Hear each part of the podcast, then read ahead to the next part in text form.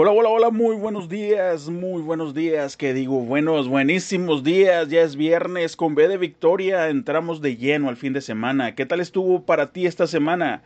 ¿Buena, regular o ya deseas que Dios use a otro guerrero para sus más grandes batallas?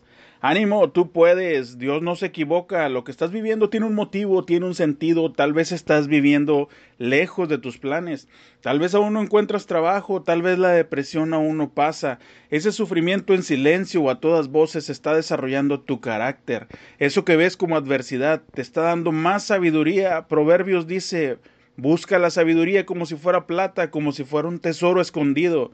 Entonces aprenderás a respetar al Señor y sabrás lo que es conocer a Dios, porque el Señor es el que da la sabiduría, el conocimiento y la ciencia brotan de sus labios. Cuando tu prueba cabe, te darás cuenta que estás más preparado o preparada para el éxito en tu vida. Pon tu alegría en el Señor, Él te dará lo que ansío tu corazón. ¿Necesitas oración por algo en específico?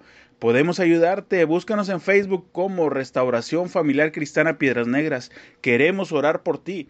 Hoy quiero bendecir tu vida, bendigo tus planes, bendigo tus pensamientos y ruego a Dios por tu salud física, mental y emocional. Que Dios esté contigo en eso que estás por emprender y que tengas el valor para dar el paso de fe que requieres dar. Que en tu fin de semana tus fuerzas sean renovadas a través de tu descanso en el nombre de Jesús. Amén. Deseo que te vaya de lo mejor en este día. Nos escuchamos el lunes primero Dios. Cristo te ama y alábale, alábale que Él vive.